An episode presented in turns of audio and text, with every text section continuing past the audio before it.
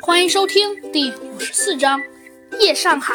猴子警长一行人以及所有的熊猫都目瞪口呆了好久，才反应过来。大邦像是鬼哭狼嚎似的，一边抱起着金爪的项圈，一边大声念叨着金爪的名字。猴子警长则拍了拍他的肩膀，叹了口气。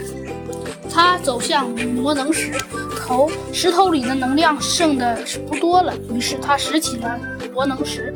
一刹那，猴子警长忽然感到头晕眼花，身体发痛，骨头像是在缩小，肌肉在酸痛。他立马蹲了下去，痛不欲生的抱住了脑袋。这时，大家都注意到了他的异常，过来扶他。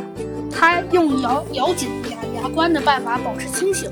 忽然，疼的感觉消失了。猴子警长睁开眼，发现手中的罗能石不见了。他奇怪地向四周望了望，旁边的人都奇怪地看着他。他又低头看看，不禁吓得叫出声来。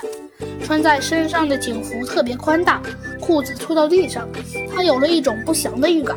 他连忙照了照镜子，自己竟然也变成小学生大小了。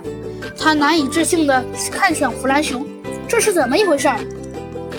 弗兰熊思索道：“嗯，也许是你刚才碰到的魔能石变小了，不过因能量过少，所以才没有变得更小。”听了他的话，猴子警长便又照了照镜子，头上果然也有一个像金爪一样的纹螺纹。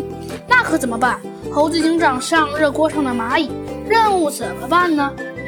我可以帮你们，和你们一起出发。大王擦干了眼泪。站了起来，那怎么行？两人叫道。哎，没关系，关于反动物队的事儿我都了解了。大邦认真地望向两个人。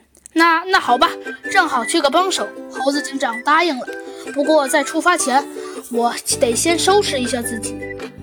哟，猴子警长，没想到你变相还挺可爱的呀。弗兰熊坐在车上，用调戏的语气说道。此时，猴子警长正穿着一件小朋友的衣服，头上的螺纹被隐去了。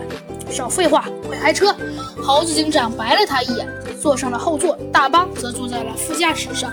弗兰熊无趣地打了个哈欠，只好踩下了油门，前往了最后一个地点——夜上海之城。